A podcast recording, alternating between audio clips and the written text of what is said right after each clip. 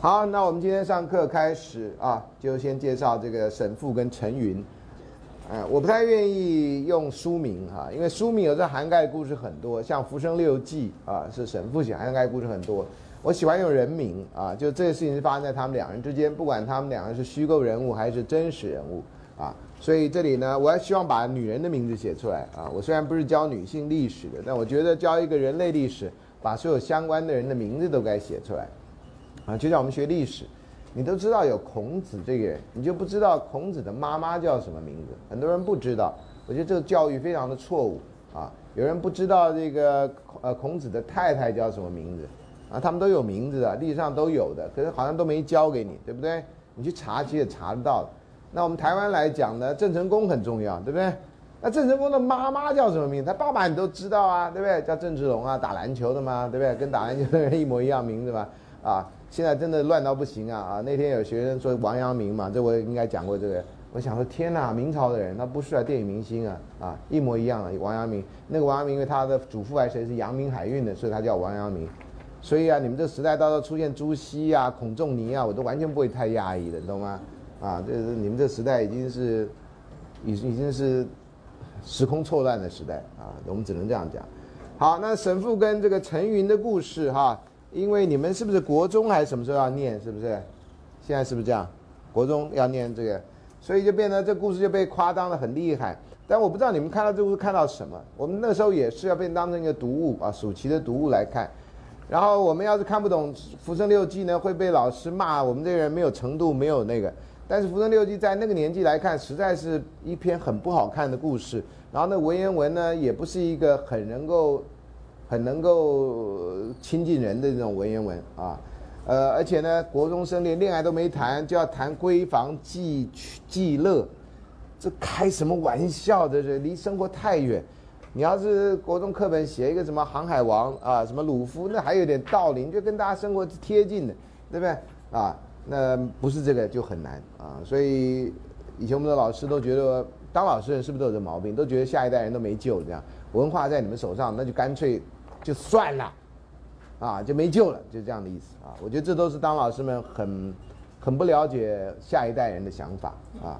呃，好，那先讲这个，它总共有六篇，其实其实那第五篇中山纪历，那个本来这篇不见了，不见了，后来又说怎么从找回来，找回来是人家人家乱写的，你也搞不清楚。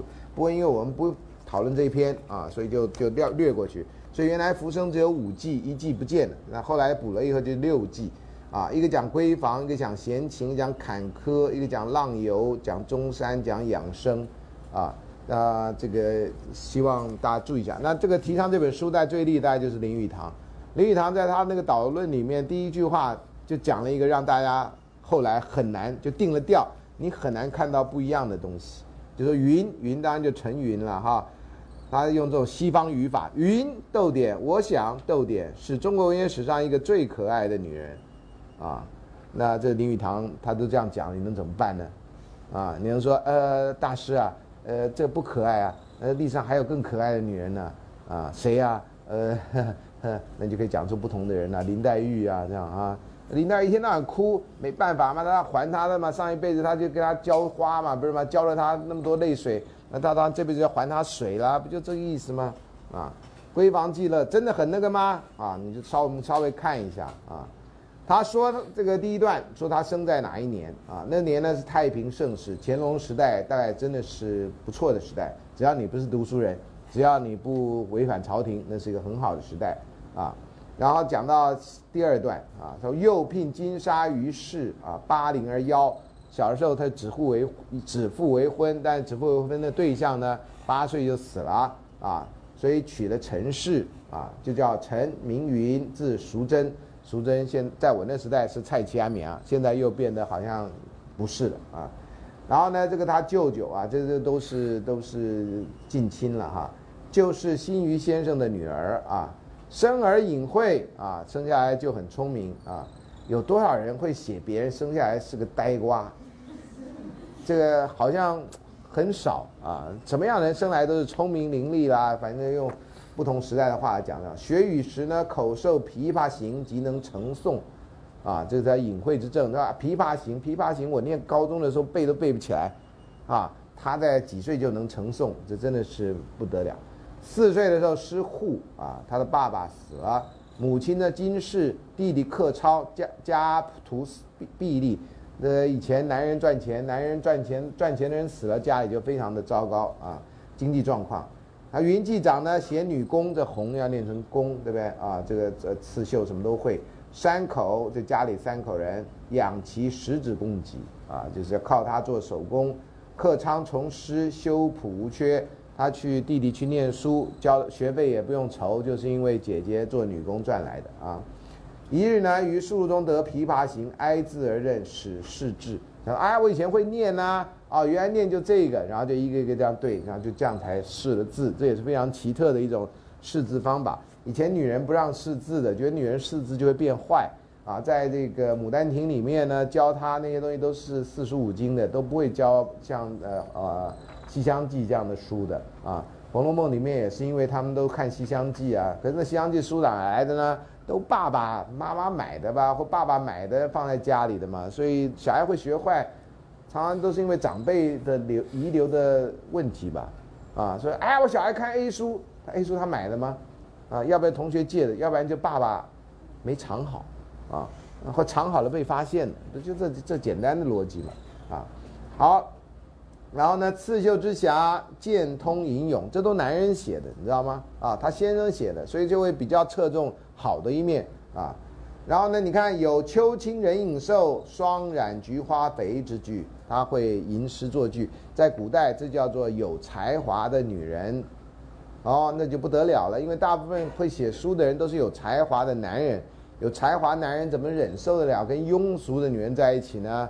每天不会吟诗送句，就只有柴米油盐酱醋茶，那你就觉得娶了这个庸俗的女人。等一下我们讲那个歌德也是，那歌德后来跟一个女的情这个在一起时间最久，但是女的因为没有文采，所以他一直不太愿意承认她。可那个女的也帮他生了小孩，啊，那就照顾他的生活。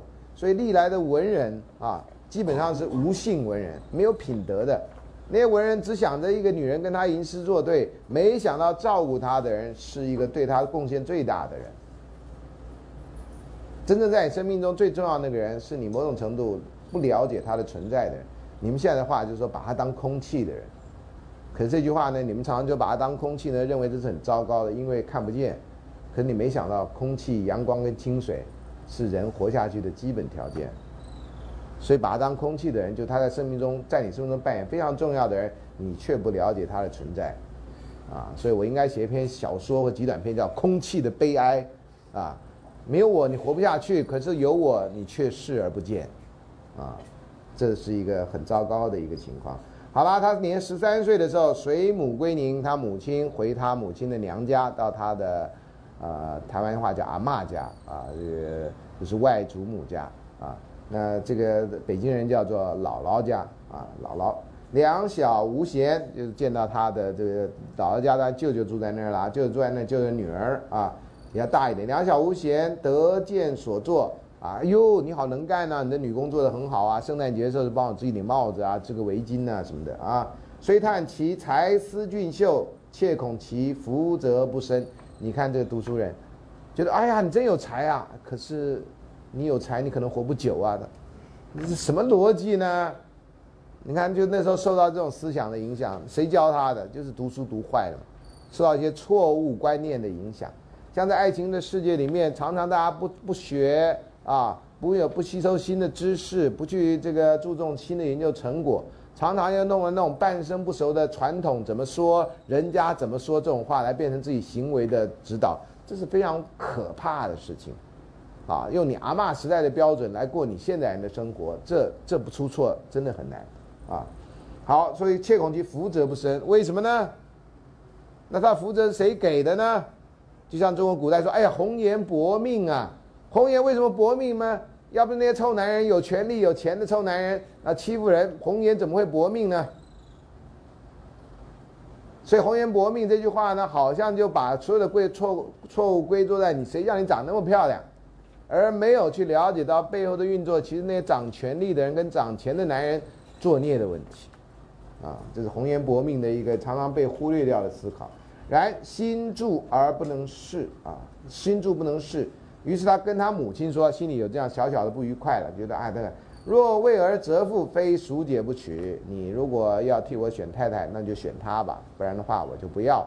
啊，这对小孩子来讲啊，那母亦爱其柔和，母亲看他也很能干呐，啊，即托金金约指缔婚姻啊，这是乾隆几年的事情啊，所以一开始是这样，母亲也觉得好，可是这后来就变了，变得婆变成婆媳以后，你的角色啊，呃不一样，的要求就不一样。三百九十四页，那年冬天，他的堂姐出阁出嫁，吴又随母往，又见了一次啊。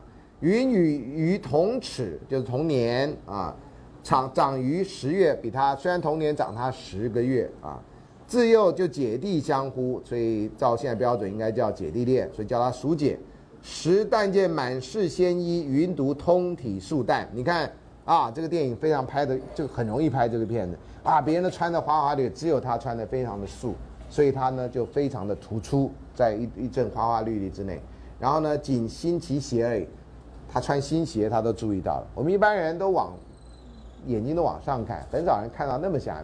所以穿新鞋，除非他有特别那个翘着脚或干嘛，不然不容易看到。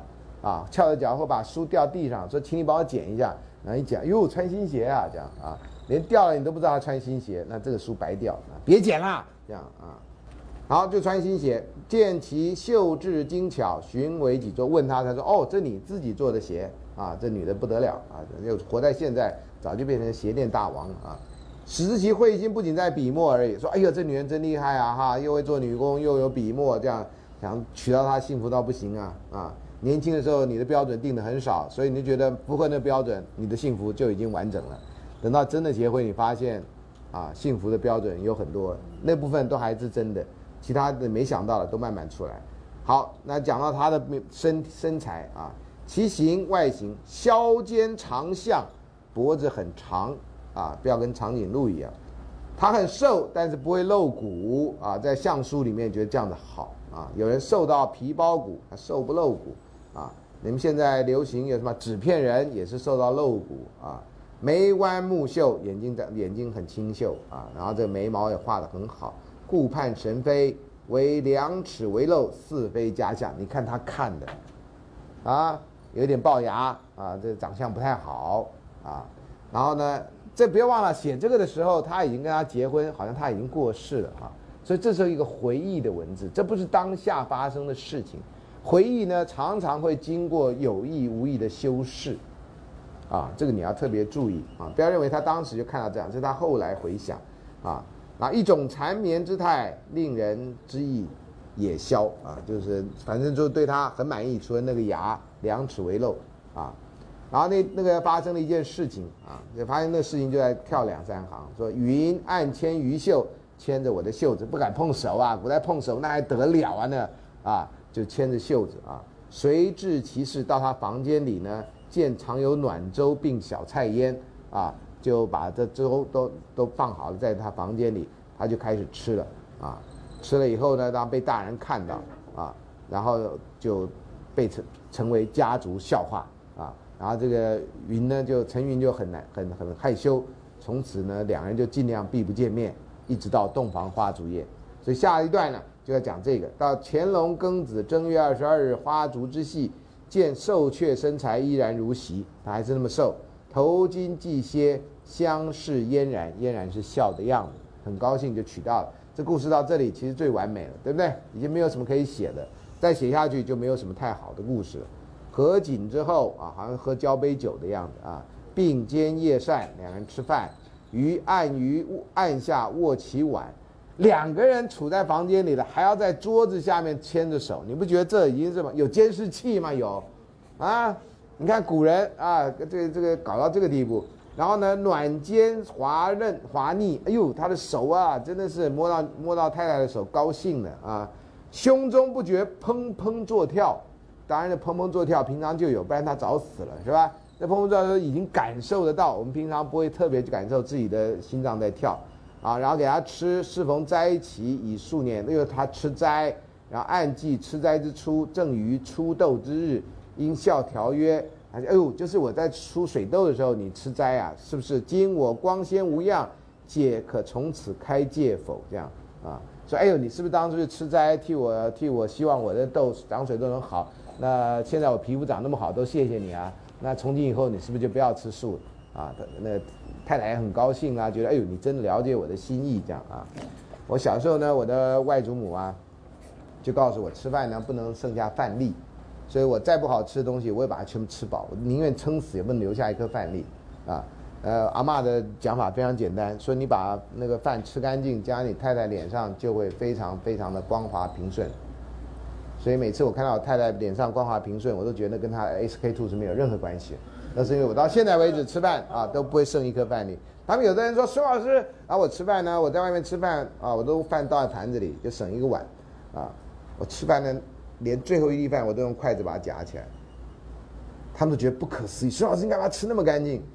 啊，我说为了我太太的化妆品呢，啊，希望她不要花太多钱，她也没花很多钱，是真的，啊，所以你们家有机会看到师母啊，你可以说，哟，真的耶，啊，所以各位男同学吃饭吃干净一点，不要那种少爷心态，哎，又吃不下了，不吃了，不吃，你家你太太那脸，是你负责的，你知道吗？啊，考虑一下，考虑一下啊，这个把饭吃干净，不然不要叫那么多饭啊，我我真的是那种撑死了我都吃下去的人，啊，呃，照现在标准是不太健康的啊，但是。小时候的影响，你知道吗？有时候也觉得自己有点无聊啊，但是这小时候你深深相信的东西，到后来变成你的行为的一部分啊。所以学一点好事是不错的啊。好，那后来呢？那个他，你看他有二十四位余解余归，二十三国际，国际当然就是不要皇上谁死掉了这样哈。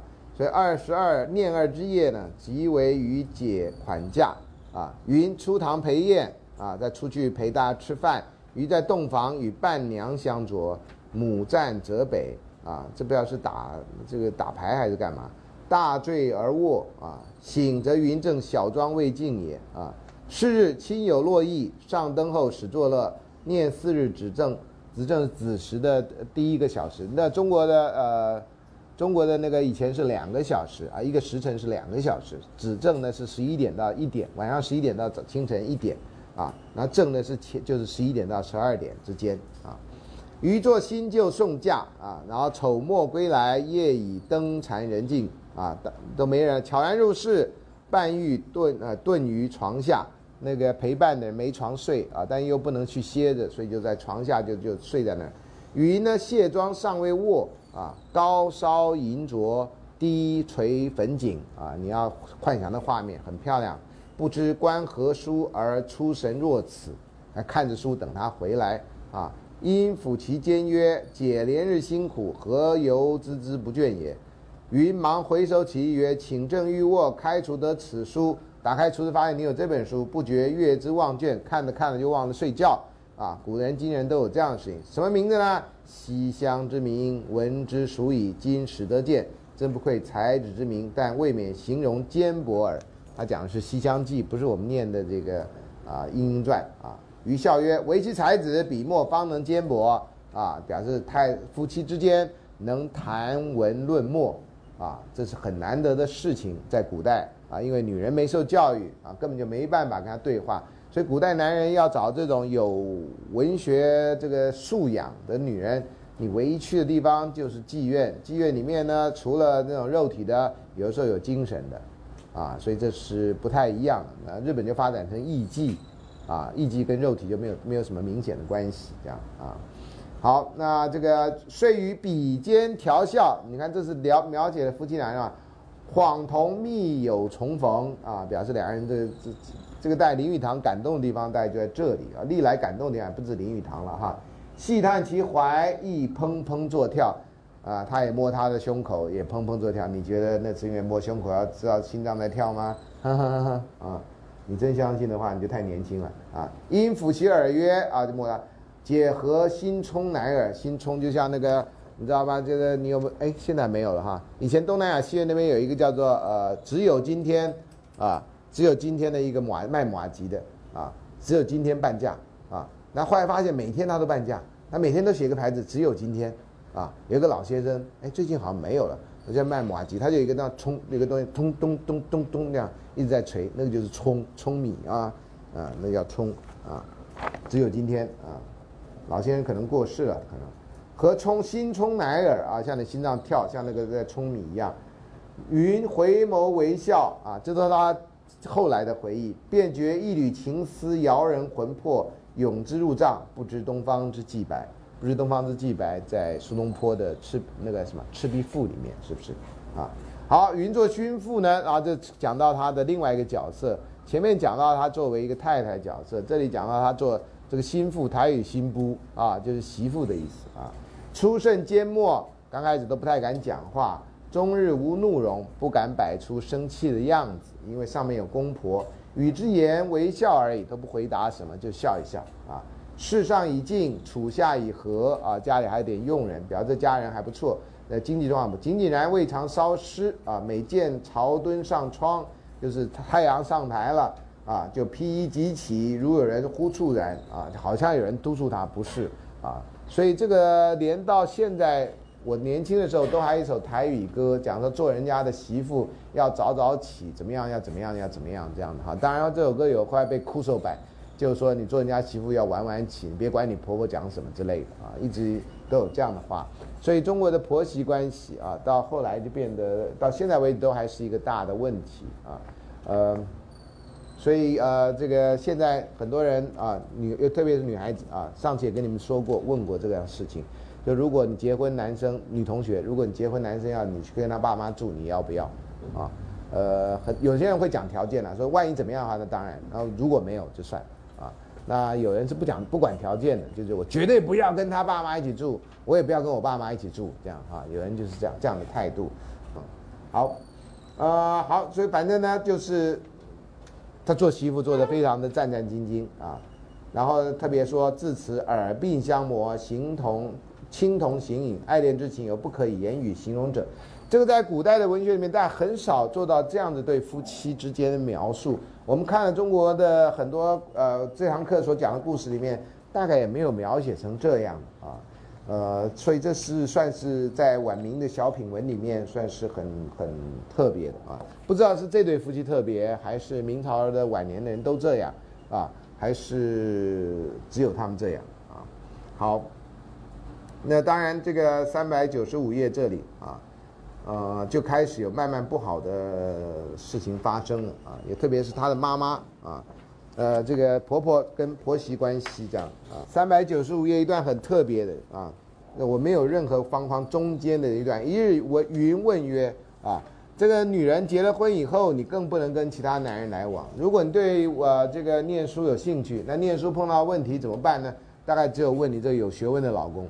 如果你的老公没学问，你最好也别走这条路。你看这个夫妻之间还能谈学问，这是不容易的事情。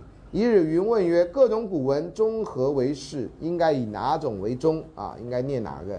余曰：“国策南华，南华是庄子了哈。道教后来把这个庄子的书叫《南华真经》啊。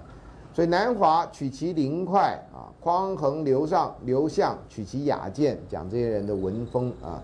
史谦司马迁班固取其博大。昌黎就是韩愈，取其浑；柳州取其孝；庐陵取其当；三叔取其变。他若贾董，这贾谊跟董仲舒啊，于信、于徐，这个徐是谁？徐骈体文、录制的奏议等等，反正那时候还没有《古文观止》啊。你要念这些文章，可能得一篇一篇去看啊。没有《古文观止》，《古文观止》是清朝才编的啊。所以他告诉你，读书大家读这些人的文章。那后来，你们我们这个时代人就开始读国文课本啦，啊，或有人就会去长辈会叫你去读《古文观止》啦，啊，大概就这样。清朝末年还有什么《古文词类传》啊，就把一些他们认为很好的古文摆在一块儿，这样啊。好，那这个反正就这边这一段呢，基本上在讲论学这样。然后这个云并不是没有意见的，他也非常有意见啊。然后在第一二三四五六第六行，他说：“云发意曰：杜诗锤炼精锤，李诗潇洒落拓。及其学杜之森严，不如学李之活泼。”表示他对于学诗有他的看法。这样，两人夫妻非常的相爱了哈。第一段是在讲这个，然后第二段呢，他们就特别还刻了一个章，叫“愿生生世世为夫妇”。后来在这个《老残游记》里面，哈，这个也讲说愿天下有情人终成眷属啊，好像是呃也也是这样子的想法，这样哈。但是天下有情终成眷属以后，这不就没完全没问题了吗？啊，这世世界就是一个混乱的世界啊，对不对？从混沌走向什么秩序这样哈，或者从秩序走向混沌，随便说啊。好，后来当然就他这个呃有让人不满意的地方是让，尤其是这个在这一段哈，在三百九十六页的第算第二段的下面这样哈，嗯呃他就他发现这乐极斋生亦是白头不忠之兆。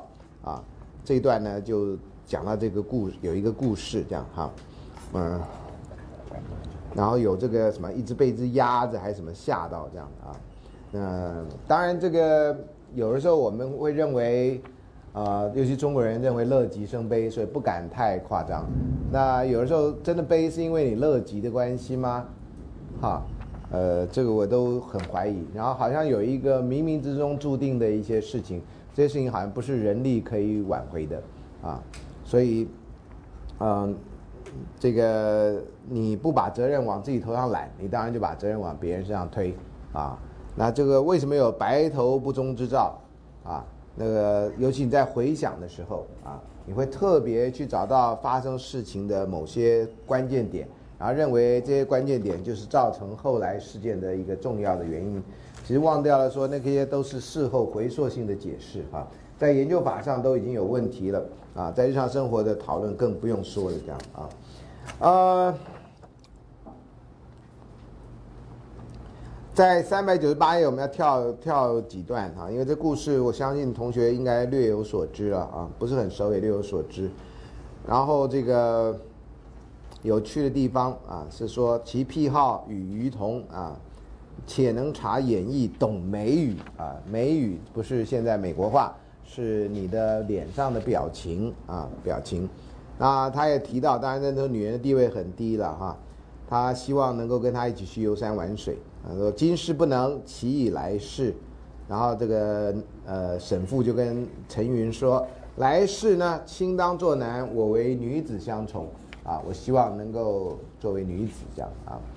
嗯，这个也后来很多人会讨论这个问题啊。我们的马英九总统也讲过类似的事情，啊，那或者记者说喜欢问说，如果有来世的话，你希望再跟周美青女士怎么样吗？啊，呃，恋人之间有时候也会有这么来测验这样哈。呃，如果有来世的话，你愿意再跟我结婚吗？愿意再跟我交往吗？像这样子的问题啊。那当然你都希望答说是啦这样哈。那如果有人答说不是，啊，为什么？你不爱我吗？啊，不是啊，我这一辈子已经爱过你了，下辈子想爱别人看看，那你觉得啊，你在搞什么啊？那你就觉得这种人很不浪漫，太过理性而很不浪漫。但是你仔细想想，对啊，你都已经爱过一遍了，然后下如果真的有下辈子，你再重活一遍吗？那何必呢？你好像陷入一个恐怖的轮回嘛，啊？那大部分人不会从这方向想，大部分人只想着说啊，你你不跟我在一起，就是你你不再爱我了啊，就简单的这个逻辑啊，呃，所以。这这个答案就很难啊，就基本上等于没答案。说你愿不愿意下辈子跟我在一起的答案只有一个，就是愿意啊。大家就不要再讨论了，因为真的细部讨论下去，那是一个很恐怖的一个一个轮回，这样哈。好，然后那个云曰啊，下面世传月下老人专思人间婚姻事，今生夫妇已成千合，来世姻缘姻缘亦需养戒神力，何会一向四肢就画一个月老的图来拜。希望下辈子再做夫妻，只是角色兑换啊。然后这个那时候有一个人啊，他很喜很会摹写人物，就调息的七柳提，这个人的名字叫尊啊，就请他这个欠就请的意思，请他画一尊像，一手挽红丝，一手细杖悬姻缘簿啊，还有一个拐杖，拐杖上面有一本本子啊，不是点名簿，是姻缘簿，然后一手呢拿了一堆红丝，所以你现在到这个。啊，龙山寺的月老那边就可以求红丝啊。不过现在的那个月老像好像都不是这样的啊，月老像好像都要象征他年纪大，所以一定要拿个拐杖。我就不懂，象征他年纪大，为什么不让他坐着？好，所以一手挽红丝，一手先悬杖，然后玄呃西藏玄姻缘部，童言鹤法，我大概就这就不行了啊！我是同的鹤言鹤法啊，绝对没有同的部分。奔驰于飞烟飞雾之中啊，啊，这个就有句话，后来他们就把玄之内侍，每逢朔望，初一十五了哈。于夫妇必焚香拜倒，后因家庭多故，此话尽失所在，不知落在谁家矣。啊，这意思就是说，你看好的时候是那样，然后不好的时候连这幅画都不见了，找都找不着了啊。这个呃，好，接下来就是他有一次要去干嘛，然后这个呃要陪叫请他太太陪着去，陈云陪着去，呃就化妆成男男人的样子。那这也得罪了很多人，这样哈，呃，在三百九十九页中间啊，他说，妾非男子不能往，然后沈父就说没关系啊，惯我惯，你就戴我的冠帽子，衣我衣，穿我的衣服，以化女为男之法，依就是变装了，这什么稀奇呢？祝英台就做过啊，于是呢，散髻为辫，少蛾眉啊，天少蛾眉，蛾眉是指眉啊。然后加鱼贯，然后围露两鬓啊，上可掩饰。服于衣，长衣春又半，于腰间折而缝之，外加马褂啊。这个我听说，我在我年轻的时候呢，女孩子穿裙子，高中的时候一定要到膝盖啊。但穿裙子到膝盖实在太不称头，因为下课以后，听说女孩子就把那个裙子往上卷，卷到这儿，然后那个这边就就变成短裙了，这样啊，一样穿黑衣裙可以变短裙啊。我们这些傻男人看了半天都不知道怎么一回事，咋？哎，不是穿要到膝盖吗？为什么裙子忽然间可以缩短？啊，原来是那样做的。多年后才知道那是一个很小的伎俩，这样啊。男人不知道啊，男人反正那时候只有长裤可穿，到夏天都穿长裤啊，辛苦的很啊。那反正他就化妆就出去了，出去这当然也，你看这下面说，片游庙中无事出为女子，怎么有人知道她是女的啊？我这事情被长辈听到，当然就觉得很麻烦。虽然他这里面还写了一个故事，说他这个陈云不小心碰到一个一个女女少妇的肩膀，然后觉得男女说不清。他后来说我其实我也是女的，这样啊，有一个这样子的一个趣事。但这个趣事呢，不如后来的这个违反传统习俗，女人竟然就这样出去了，成何体统？这个在我念书的时候，还体统这两个字还经常出现，这样你做事情成何体统这样啊？电视也出现，然后这个日常生活也出现，后来就没有听到“体统”这两句话啊。好，那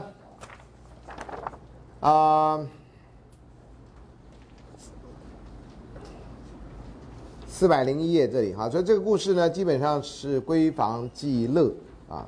接下来是坎坷记仇啊，坎坷记仇我就不要念了。这个故事每次我念我都很难过，这样哈，意思就是后来日子就不好过了啊。这对夫妻呢。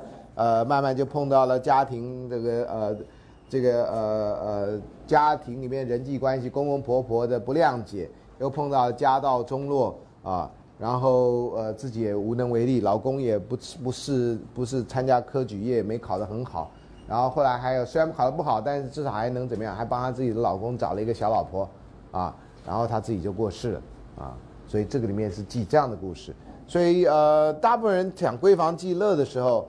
都可以看到这个光明面，这样。啊，关于坎坷记仇的时候，就很难去，就很多人就不推荐这个啊。我比较推荐坎坷记仇，是因为你会让这个故事会让你看到一个读书人读了半天的书，碰到自己的这种不好的状况的时候，不管经济上或人际关系上的时候，他几乎一筹莫展了。读了这么多书有什么用？在最后就写一本书来。记这样的事情，这个是故事要告诉你人间无情吗？啊，呃，世间无常吗？还是要告诉你，其实他不是这样告的，就说自己的无能，对于自己身边的事情没有办法做太明显的改变，啊，那这个四百零四页这边有一段说，当事时与两人寸长已断，复不能复作一语，啊，讲到这些故事这样啊，啊，那这个我大致就不讲了哈，就是告诉你这样。呃，四百零六也有很多那个也也很糟糕的故事。四百零六他的那个奴婢也跑了这样的哈，啊，啊反正就是哎呀，悲剧的开始了啊。四百零六、四百零七啊，都是这样的故事，故事这样啊。嗯，我们翻到最后面啊，四百零九页这里啊，呃。闺房记乐的问题是乐跟爱的问题啊，呃，古人不太用爱，一直到民国以后，爱才比较普遍。古人大家都还用情啊，所以呢，爱跟乐之间的关系是什么啊？闺房记乐为什么不是闺房记爱啊？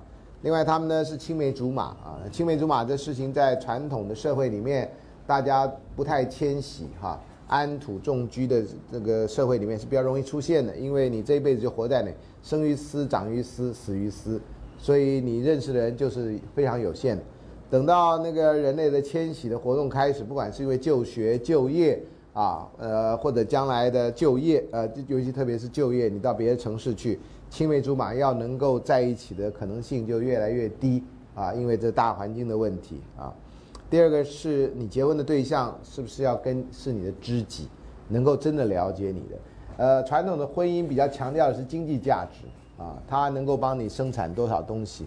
像在《古诗十九首》里面那些故事，都是他能够织布啊，最好能织很上好的布啊，这样子你家就会比较有钱啊。这是女人的经济功能啊。然后到了这个慢慢到明朝又开始转变，就是这个不仅要经济功能，还要情感功能，啊，你太太不仅要会赚钱，能够在情感上面还能够满足你这样啊。那有些人不能满足太太，都还是经济功能，有的还有社会功能，就是表示她是你的太太啊，然后让人家知道你家里是有钱有势的。那至于你情感功能，你可以到妓院啊，可以靠着小老婆啦，可以靠着什么？这种男性中心的社会是用这样子来这样的制度来来弄，然后他们兴趣共享呢有哪些呢？啊，这是一般的传统夫妻比较难见到，现在夫妻能不能见到也不知道，但现在有谈恋爱的阶段，你可以看一看，读书一起读书啊，很多男女同学在学校里面也一起到图书馆念书，尤其其中呃准备考试的时候，所以这个事情你不用到结婚以后才有，结婚以后的夫妻有多少人读书，这也是另外一个新的问题啊。呃，有多少夫妻共同参加这种呃社会上的读书会啊？听到的很少。第二个论事，讨论社会上的事情啊，呃，大部分的现代夫妻呢，时间很少，大概如果有小孩，都在讨论小孩的教育的问题啊，很少讨论到社会上的问题。那社会上问题都抿嘴在讨论啊，那抿嘴讨论，很多人就食抿嘴之牙慧啊，那要不然就有人是不看电视的。第三个，他们有书信刻章啊。愿生生世世为夫妻。那呃，现在有人就是刺青啊，把自己喜欢的名字刺在一个重要的部位。呃，通常刺的是昵称啊，因为昵称比较容易改。不不不要改，不是昵称不改，但是你可以把那个真名字啊，呃，你跟他交往的时候，你就说，哎呀，从今以后呢，我就叫你宝宝好了哈。哎，那不管他叫什么名字，他就你的女友们都叫宝宝，这样那个。就不会被发现啊，这个是黄义娇的智慧啊，叫《宝宝日记》啊，他这个有一个宝宝就写了一本书，后来大家都在猜宝宝是谁，有人说不必猜啊，就谁谁谁，然后那宝宝就扑见光也没死啊啊，他继续当他的这个记者这样啊，好出游啊，两夫妻一起出游，这在以前也是罕见的，然后招妾这个比较常见，然后招妾是由太太大太大老婆替他找，这个呢。这故事就比较不寻常了啊，那长相的问题啊，他也有写到啊，有长相的问题。那教育的历程啊，丈夫的正式教育跟妻子要借机偷学啊，所以各位女同学生在这个时代，相对而言是很幸福的啊，跟古人比起来啊。那坎坷记仇的仇呢，在于丈夫的自由跟妻子的不自由。啊，丈夫可以出门去，妻子就不行，然后女扮男装才行。那女扮男装为什么不男扮女装出游呢？啊，你到现在为止，你看啊，女生的女扮男装在任何电视里上都还是正式的电影，女扮男装很少是闹剧，可是男扮女装很多都是闹剧，啊，男扮女装通常把那女的那个扮得很丑很丑，啊，很少说很少啊，虽然有些男人有这个能力，就他可以扮到非常漂亮的女的，啊，就所谓的泰国的人妖啊，所有去过泰国人在前几年回来讲的第一句话都像是被洗脑一样啊。是你不知道那些女人妖啊，比女人还像女人，啊！我听到所有的有从泰国回来，不管我认得不认得，都讲一模一样的话。是不是泰国观光局在你要离开离开泰国之前就帮你打了一针？啊，你到了台湾碰到一个陌生人，你会说那些人妖比女人还要女人呢？嗯，那还说那些人妖里面有什么名字的？因为长得像谁这样的啊？哎，所以女女扮男装跟男扮女装哈，到现在在娱乐界哈，你可以看到这是不一样的做法。而假称归宁才能出游啊，你得用欺骗的方法。然后夫可以娶妾，妻还要妻还要替夫找妾，但没有反过来，啊，然后呢，婆媳问题跟翁婿没问题，啊，所以这个也是翁婿呢，就是呃，女婿跟这个岳父或岳母大人基本上不会有问题，因为不会对男性有对像对女性那样相对的要求，啊，男人我们历来的人对男人的要求都很少，啊。各位现在应该好一点点，但是可能有些人还会出现。如果家里你有女同学家里如果有弟弟的话，你爸妈对你跟你弟弟要求是否是一样？男同学家里有妹妹或姐姐的话，你爸妈对你的要求跟对你妹妹姐是不一样。譬如洗碗的问题，啊，呃，这是一个这是一个呃性别的问题啊。你们都一样是爸妈的小孩，为什么会要求不太一样啊？如果要求一样，比较接近平等这样啊。另外呢，夹在儿子跟丈夫的两难之间啊，叫愚则调停中立，以非生人之境。是讲到这个沈父啊，又是他妈爸妈的，尤其是妈妈的儿子，又是太太的先生。那这两个角色冲突，因为别人对，特别是妈妈对媳妇的要求很多的时候，你爱媳妇，这时候你该怎么办？啊，你替媳妇多讲话，妈妈就会生气。你只要不替媳妇讲话，那你会觉得对不起自己的太太，这样啊。以前有同学啊，写作业的时候，呃，那时候是爱情社会学，叫他回去访问爸妈怎么认识的，还有他有时候要写爱情事件簿，早几年的时候，前十年的同学都有做这个作业，后来因为我没地方摆了，那个作业就没做了。就有同学写到他很讨厌他的外婆，去讨厌他的呃祖母啊，他爸爸的妈妈。啊，为什么呢？因为他祖母看不起他妈妈，常常叫他妈妈做一些那个呃很很不尊重他的妈妈，然后叫他支持他妈妈做事的时候，他都觉得他的外婆很没人性。虽然他外婆对他很好，但他很讨厌他外婆啊，就是因为他外婆对他妈妈不好啊，他不懂为什么他外婆对他妈妈那么不好啊，可他妈妈叫他忍耐这样啊，然后他也觉得他爸爸呢都不出都不出力量来协调。这个妈妈跟这个婆婆之间的关系，这样啊，所以这个就是一个婆媳之间的问题。所以沈父的坎坷记仇里面的主要的仇，在于这种人际关系、婆媳关系上，他的无能为力，这样哈。那生在现在哈，现在这个比较平等的时代哈，比较平等时代就是说，大家比较没有所谓的文化的压力，所以有些人跟婆婆不和，他就他就不回到婆家去了，啊。那他就不管你啊？那你怎样？我回去了，大家要冲，那干脆不回去好了。所以你现在看到很多传统文化的东西，在台湾已经慢慢因为现实的因素，并没有的完全被实践。那没有被实践，很多人有安之如饴啊，啊，也是安之。比如说端午节要不要到全家团聚？啊，过年要到谁家吃年夜饭的问题啊，这个都透过现代社会有一些，譬如说端午节这次在礼拜三嘛，礼拜三只有一天假。太远了不方便嘛，啊，那有人就弹性的就在上礼拜天就过了嘛，啊，那有人就是哎粽子算了吧，啊，那就打个电话问候一下啊，或者礼貌一点的寄个红包啊，那不礼貌就打个电话问候一下，要不然不问候也没关系啊，粽子反正天天可以吃啊，啊，那就过了啊。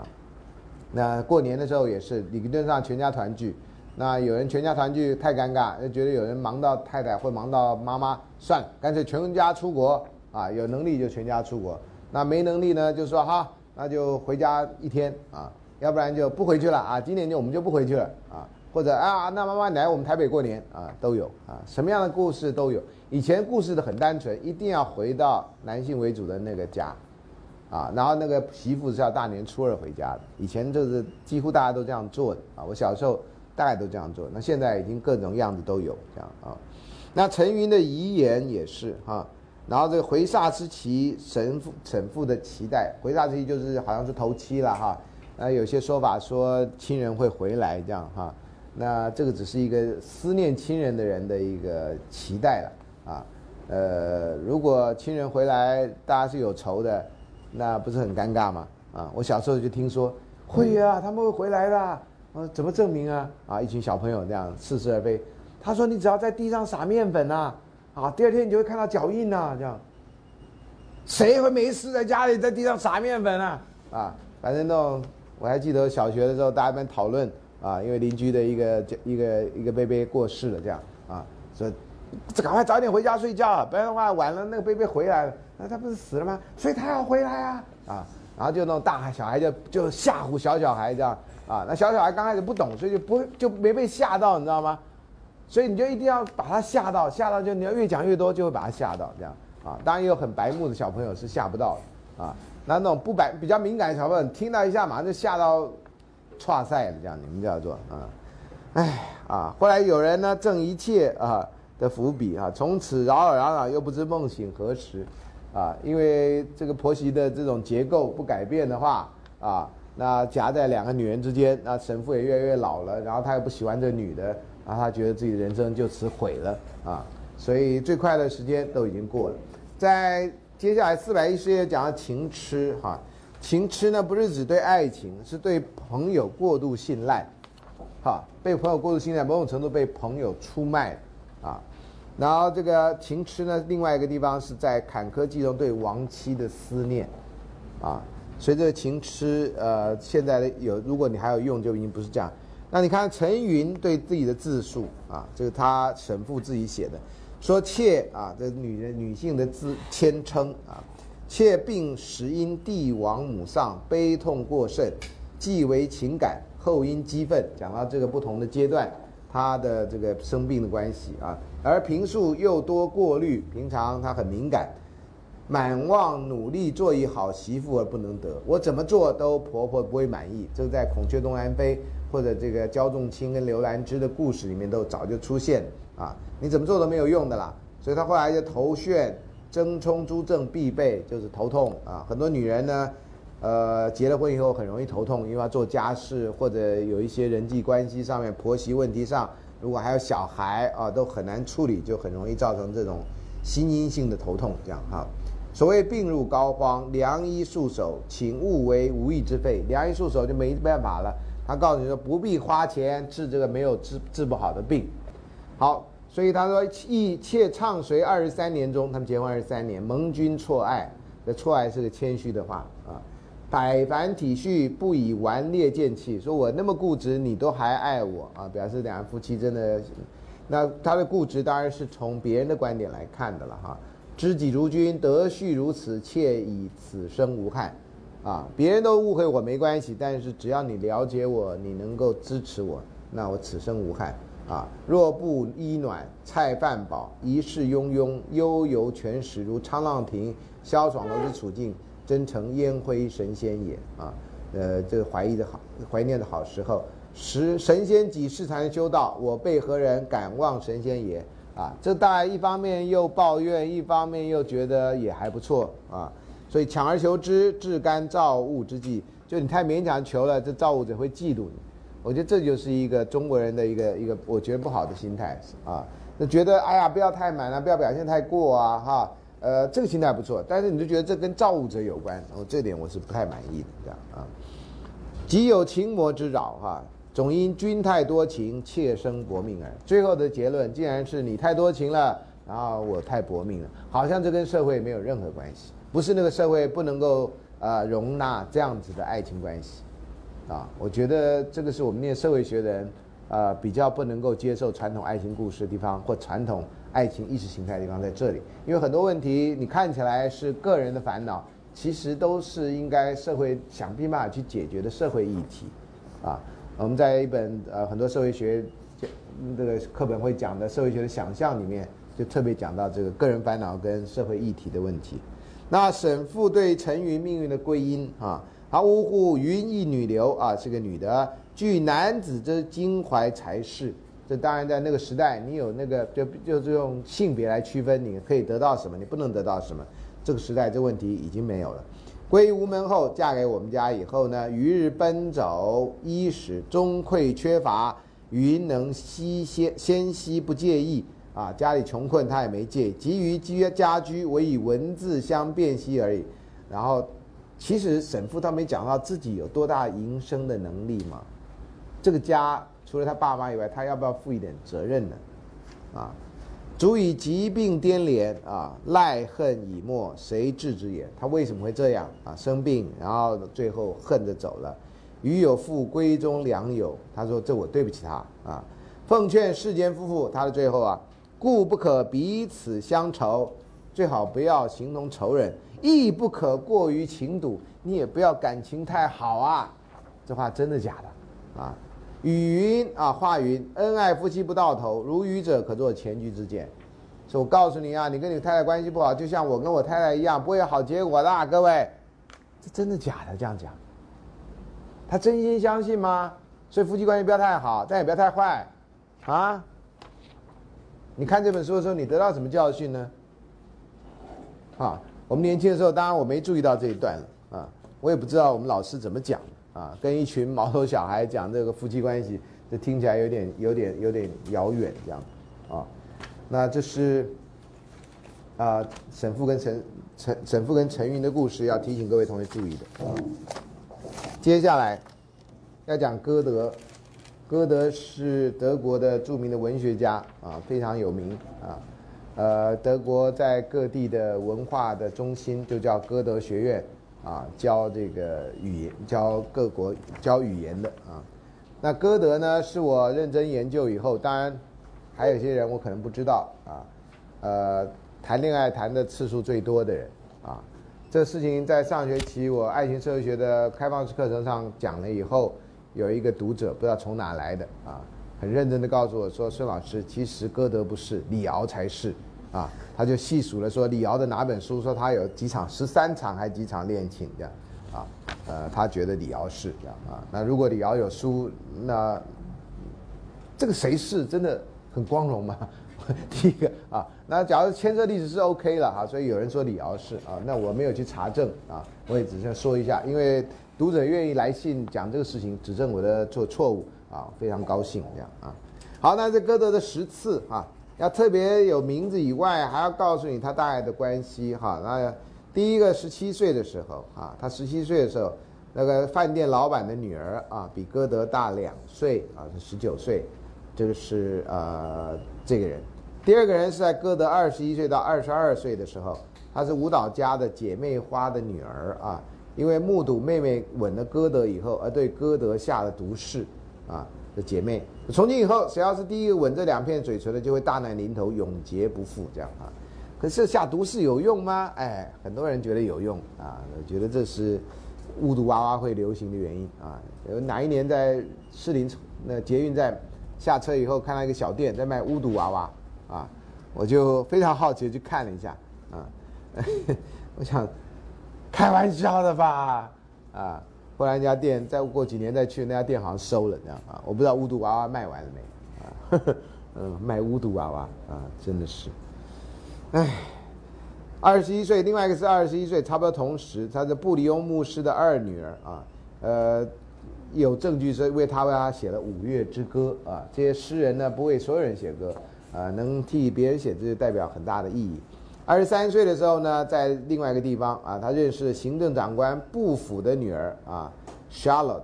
Charlotte 后来变成德国女人很常见的一个名字，这样哈，一般都翻成夏绿蒂，因为早先的中国翻译者把它翻成夏绿蒂以后，这个名字就叫夏绿蒂这样。然后为了这个女的呢，写了《少年维特的烦恼》啊，《少年维特的烦恼》有很老的笑话啊，这个我常讲。我年轻的时候呢，因为印刷不太好，所以有一本书叫《少年维持的烦恼》。啊，就觉得天哪，这个烦恼维持真久，这样哈。然后那天就有一个同学说：“老师，现在是少年推特的烦恼，这样啊。”他这补充了一个版，这样哈。他说现在的版本不太一样，这样啊。那少年维特的烦恼，很多人可能都看过，我就不知道为什么这东西要给给国中生、高中生看。这其实是一本很不好的小说，这样哈。那故事，那最后自杀了，你知道吗？啊，就爱上不那个都没有让他有别的出路，然后这都属其毒物，这样哈，就是很可怕的，是吧？啊，我不知道为这个指定的那个官员在想什么这样啊，然后因为这本书太有名了哈，然后我觉得太变态了，所以我都不讲这个故事啊。我我非常讨厌少年维特的烦恼这个故事这样啊，我宁愿把它想成少年维持的烦恼啊，这维持到老年啊。二十六岁，那他二十三岁的时候啊，二十三岁应该很成熟了，竟然还写出这样的故事这样。二十六岁啊，跟银行家的女儿 Lily 啊，这这订婚，订婚呢啊，后来 Lily 呢跟别人结婚。啊，这种订婚、悔婚再结婚的故事，经常是小说或戏曲爱演的题材啊。那最糟糕的就是那个配角，这样哈，看这种电影，常常替配角感到难过，这样，整个电影只有他最高兴到最后，这样啊，因为最后那个新郎不是他，啊，后来也有这样的电影叫《新郎不是不是我》这样，有个电影叫做《Serendipity》啊，呃，我那天看台湾翻成《美国情缘》，啊，不知道为什么叫《美国情缘》啊，因为他是英国人，啊，哎，那电影呢，我曾经看过一遍，后来就找不到这个电影啊，我看过预告片也找不到电影，多年后才找到这个电影，啊。看了以后觉得蛮浪漫的，但是同学，那真的是一部电影，啊，真的是一部电影。好，二十六岁在威马认识的这个也叫 Charlotte 啊，他大哥德七岁，歌德给他写了一千八百封信，一千八百封信啊，呃，两人没有肉体关系，这样啊，写一千八百封信，这不得了的事情，发一千八百通简讯也是不得了的事情，对不对？更何况一千八百封信，那时候。像歌德全集哈，中文有两套，这也是蛮特别。英文一本一套都没有，中文有两套啊。那两套我都买了哈。那时候为了查证一个事情，我就买了两套。那时候很便宜啊。那呃德文啊，德文有好多不同的歌德全集的版本，这样啊。呃，所以全集里面有很多这种书信啊。古代人很喜欢写信，我们现代人你都写那个简讯啊，简讯简到。哎呀，你们将来大概有什么两万三千五百条的简讯这样的东西啊？有什么意义呢？也许你们这一代人，我那天在想，为什么读书心得写那么少？就是因为你们现在流行轻薄短小这样，啊，写的越短越好。你干嘛写那么长的读书心得呢？啊，哎，这可能有关系啊。三十九岁呢，啊，还认识了制花的女工啊，Christiana 啊。克里斯蒂安娜两人育有一子啊，一直到一八零六年，两人才补办婚礼。我在刚刚有讲到说，因为他知性不够啊，啊，这个女的不能跟其他人一样，跟他这个谈文说谈文论义啊，没有这种文学的风采啊啊，所以这个克里斯蒂安娜啊，跟他在一起还蛮久的这样哈。然后在威马的时候，五十八岁哦，五十八岁哦，各位同学，从三十九岁至少要度过平平平静的四十岁。跟五十岁快平静度过之后，又出现事情，认识 Bettina Brentano 哈，那 Bettina Brentano 呢是跟另外一个有名的德国文学家结婚了。后来啊，他认识他，他爱上他这样。那五十八岁同一年呢，同一年同一年认识一个叫 Mina，Mina 是这个 Will Wilhelmina 的一个简写哈。那 Hertlie Herzlieb，Herzlieb 这个字呢，health 就心，Lieb 是爱啊，这个姓真的是很特别这样哈。然后那个呃，这个 Mina 后来跟谁结婚？死前呢，被长达十年的精神病所困扰，啊，所以有些人会喜欢那些有病的人，啊，尤其是精神病的人，有时候有一种特殊的气质，会吸引人去爱怜他、照顾他这样。所以这个以前的小说就有类似，男的喜欢上一个有精神病的一个少女，或者。女子呢喜欢有精神病状态的一个男子，觉得他哎很有诗情画意，然后被社会误会啊啊，全世界只有他能够保护他，这样那种林默娘心态就起来了，这样啊，啊，所以这个好，那这个六十五岁啊，这人真的是不服老啊啊，呃，认识了一个叫玛利亚娜用的一个人啊，然后这个一八一五年呢，他在跟人家结婚以后，在海德堡跟他二度重逢，这是六十五岁啊。七十二岁啊，认识了一个乌里克啊，from left，然后这个一八二三年，七十二岁的歌德向这乌里克求婚，啊，所以最近不是有一个演艺界不是很有名的人，但上演艺新闻的叫爷孙恋吗？啊，他多少岁了？然后他跟他朋友，你不知道啊？哎呀呀呀呀！你不看新闻吗？不，新闻可以不要看，那影影剧新闻一定要看。有这种修了爱情历史社会学，谁跟谁谈恋爱这种事一定要看啊。他就是年纪很大了吧？很大，大概就是跟老师一样的意思啦。然后那个他的朋友的一个女儿，好像一个什么事情，他朋友就说：“哎，那你去劝劝我女儿好了。”结果他劝他，然后两人就谈上恋爱。然后朋友就气得要死：“我叫你去劝我女儿，你跟我女儿谈恋爱这样，你都什么样年纪的？”反正就这样。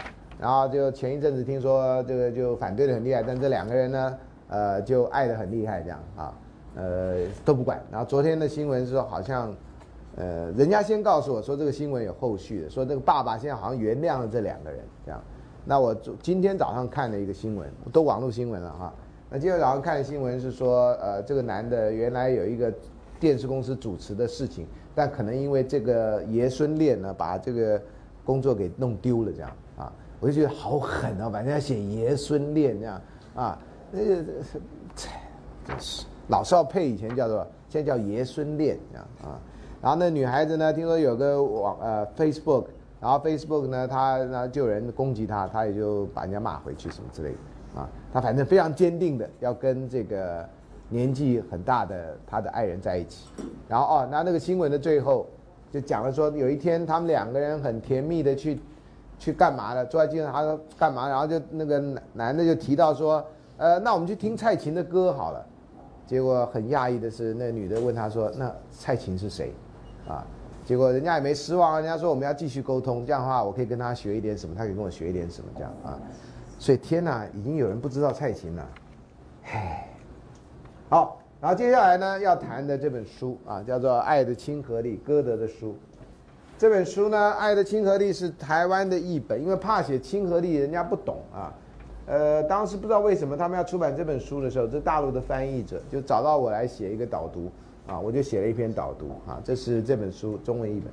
呃，中国大陆有简体字译本，有很多种，那都叫亲和力。然后呢，这是电影，这个故事呢曾经被意大利导演拍成电影，但是因为电影呢，你看弄得太煽情了吧？我每次放在那个研究室的时候，男同学一看都觉得，呃，老师放 A 片，这不是 A 片啊，这是呃呃爱的。呃，亲和力的这部的意大利电影，然后这部电影好像还没被烧成光碟这样啊，没有 DVD 也没有 VCD，就只有这个啊。呃，我好不容易在网络上买到，好不容易买到那时候，因为这个爱的亲和力的这个或者叫亲和力哈，我们到 elective affinity 啊，原来是这样，不是 selective 啊，因为这本小说呢，所这个的故事的内容。后来变成社会学的一个很基础的一个概念，啊，那很多人都把这个选择性的亲近在研究这个社会学的时候啊，呃，当成是一个很普通的一个东西啊。怎么说呢？哎，这样讲好了。话说从头啊，在社会学里面呢，大概特别是社会学理论里面哈，有一个德国的著名的学者叫做 Max Weber 啊，Max Weber 在十九世纪末期到二十世纪初期的。他呢，在他的一个研究里面，研究基督新教的伦理啊，跟资本主义、现代资本主义的精神之间呢，有一个这个呃因果的关系。但是他在这个研究里面呢，曾经用了一个字，讲到这两个的关系，就讲到选择性的亲近关系。那很多人就觉得选择性亲近关系就不是因果关系啊。我曾经在念博士的时候写了一篇文章，用中文写的。证明从文本上面证明那是一个因果关系，不是所谓的选择性亲近关系。那后来也慢慢有人略微知道，透过外国学者的研究，说这是其实用歌德一本小说。歌德这个小说呢，当时在德国的思想界非常的有名，没有人不知道这个小说的，没有人没念过这个小说的。这小说呢，你光看中文啊，他怎么打这个广告？这一排文学史上最经典的（括号换妻俱乐部）问号惊叹号这样。这很惊悚吧，对不对啊？魁别五十年的歌德爱情名著全新译本，呃，以前有一个中文译本啊，它是翻成“爱力”，爱情的爱，力量的力啊。但是这个书呢，现在连找都找不到，总图号称有啊，我去借根本就看不到，然后那个出版社也没这本书了啊，所以是这样的故事。那我后来。就也念了那个书，知道这是歌德的一个小说。那我觉得这个小说竟然在当时的德国的思想界很多人引用，那也许这个小说的内容是很重要的，可以来破解所谓的什么叫做选择性的亲近或亲和力这样啊。那我们这堂课就还是一样，不下课我们把它讲完，讲完就提早下课这样啊。好，那这个呃四百一十三页有这些中文的译本啊，各位可以看一下。那因为刚好那个当初出版社给我的时候，给我的那个整本书的档案，所以我有文字档啊，所以我这下载就很方便。所以这个不是我 key 进去的，是我把它翻成繁体字以后，然后再校订一下，再摆上来相关的啊。那书名的解释，什么叫做选择性的亲近，或者这边翻译的亲和力啊？那这里面啊，先讲这故事大纲好了，再来讲这个故事大纲是这样：刚开始有一个男主角，有一个女主角。男主角叫做爱德华，女主角叫做夏绿蒂，啊，故事开始的时候，他们就两个人相爱，这样，这是 T one，啊，两个人相爱，可是呢，这两人相爱呢，两人都很穷困啦，那没办法彼此就结合呢，是在第二个时间呢，他们都分别跟别人结婚，啊，跟别人啊，这别人完全不重要，这样哈，这第二时间他们就分别结婚了。那这故事如果完了，这故事就太简单了嘛。这故事这可以在很多节骨眼上玩，他都没有啊。这故事厉害的地方就在这里。然后呢，在 T 三的时候，啊，第三这个时间，这两个人都死了，啊，所以呢，这两个人呢就继承了一堆遗产，非常快乐的活下来了。这时候也可以结束了，对不对？啊，这有情人终成眷属啊，在 T 三的时候没有啊，在 T 三的时候呢，他们就觉得，哎呀，我们这继承了一块地地。那我们来建设这个地方好了。那你要不去找相关的来做？这两个地方，这个地方太大了，这样啊。呃，这结果在 T 四的时候啊，就来了两个人啊，他们俩还是一对夫妻了哈。就来了这个爱德华的朋友，叫做上尉啊，这是 Captain 好了啊，好像几乎没有名字，只有 First name 叫 Otto 啊，好像很多德国人都叫 Otto 啊，O T T O 啊。然后女孩子呢，就把这个女的呢，夏绿蒂就把她的侄女啊。叫做奥地利的人啊，O T D A 啊，就把他带来了。那这个很年轻啊啊，然后这时候他们两个也生了一个小孩啊，baby 好了，不知道怎么写啊，这 b 这 baby 的意思啊。那你说这不是很快乐的吗？不，所有会看小说的人知道，完蛋了，完蛋了，对不对？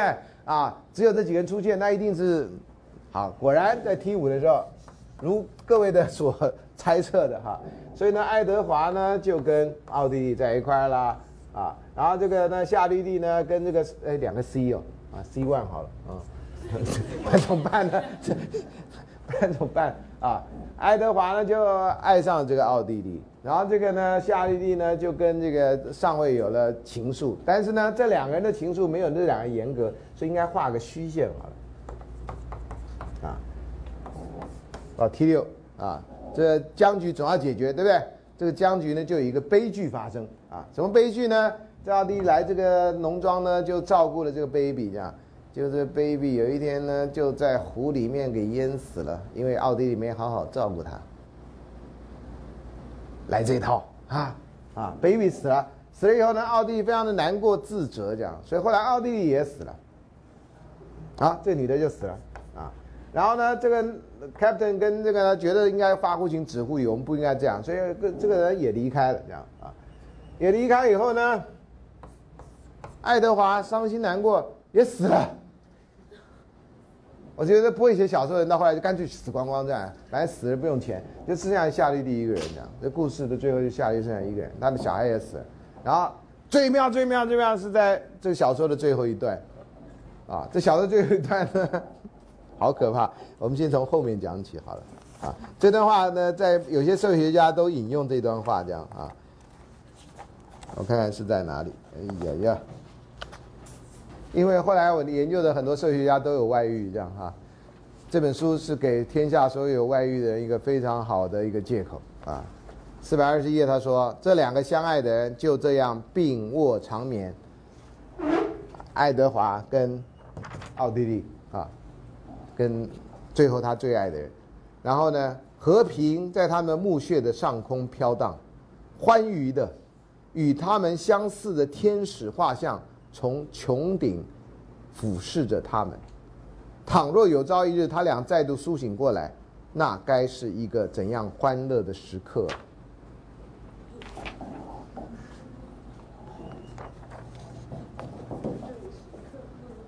他们俩欢乐吗？啊，那别人呢？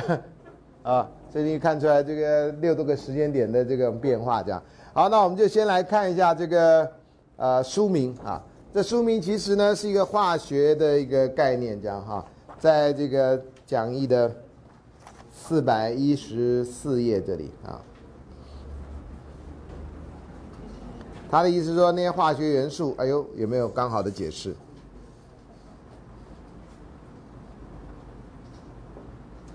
应该四百一十五页会比较好，来看一下四百一十五页那里，啊。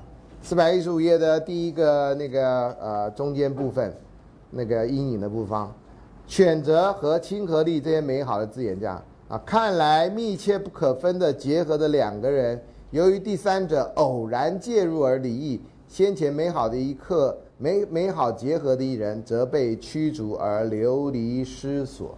大家讲的就是后面这一段，啊，呃，然后呢，接下来说吸引、亲和、分离、结合。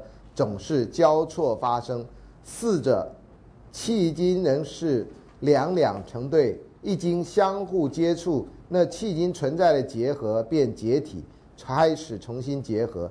在这放弃跟捕捉、逃逸跟追求上，人们确实可以看到更崇高的使命。相信这些物质有意志跟选择的本性，并认为并认为亲和力这术语完全理由充分，这样啊。所以他是接下来四百一十五页下面，你设想一个 A，它跟 B 密切结合在一起，用多种手段跟某种强力都不能让它和 B 分开。然后你再设想一个 C，同样跟 D 密不可分。现在让你。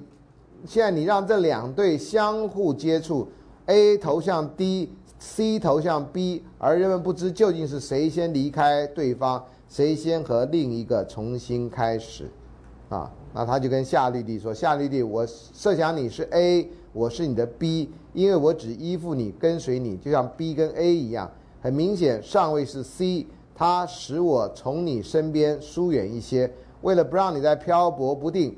该设法弄一个 D 来，毫无疑问的就是可爱的奥地利小姐，你不要再反对她来，啊，你不觉得这一切就在这里啊？这故事就是用这样的方式，啊，像化学元素一样的这个分分合合这样，啊，那这个故事的重点其实大概就是这样子啊，呃，小说还蛮有趣的啊，呃，我就细节就不念了，我把几个主要的问题讲出来啊，在四百二十一页啊。第一个不同关系位置啊，这特别是讲三角关系啊，然后这是讲大概啊一次的三角关系了，可以这样讲啊。有的时候三角关系会有两三次啊。然后呢，外遇者跟原配的问题，还有外遇两人组的问题，跟外遇之外的其他两人的问题啊。因为这理论上不是两，这是两对啊。不是通常的三角关系，这是两个三角关系。如果要严格来讲，但是一个三角关系情感是非常弱的哈。上呃这个上位跟这个啊夏绿蒂的关系相对人是非常弱的，因为对爱德华不引起任何的任何的困扰，这样哈。那但是爱德华跟这个奥地利跟这个夏绿蒂关系是一个比较大的困扰，所以这个我们真的要讲就是一个不太对称的两个三角形关系。那归因呢啊？那大部分人认为是命运的安排啊，我们认为这是自我选择啊，这哪有命命运安排？所以其实歌德大概某种程度也认为这是一个选择，所以叫选择性的亲近啊。你可以选择做什么，你也可以选择不做什么。其实，啊，那很多人就是两手一摊说没办法，人在江湖身不由己啊，啊，那像喝酒的问题也是啊。我从一开始进入社会，就有人告诉我你不喝酒不行啊，这样哈。呃，我刚开始那个回到台湾来教书啊，那参加我们的社会学会，那那个长辈呢都喝酒啊，然后那时候我是菜鸟啊，然后菜鸟那天呢我还穿西装打领带啊，这是我这辈子很罕见的呢，因为那天我要去办洋务啊，因为有一个外国教授来，当时很红的外国教授，他们找不到人帮忙，就找了我说你爱讲英文，你讲英文，然后坐有国旗的黑头车。然后我就有外交部派一部车，然后我就坐前面的位置，然后他那个教授跟他的太太坐后面，啊，然后他们要去哪里，我就带他们去哪里，啊，都是官方单位去演讲啊去干嘛，其实完全不需要我，我就不知道为什么需要我。总而言之，我就坐在那儿这样啊，所以那天办完洋务以后，就衣服都来不及换，就去参加我们的社会学会的那个晚宴，然后参加晚宴的时候，就有一个长辈啊，长辈，别的学校长辈。就看着我，已经懵了，你知道吗？我说我不喝酒，我就少数新人不喝酒的，其他新人都很害怕，都一定要喝酒啊。等于说开玩笑，你得罪了教授，你将来还要升等吗？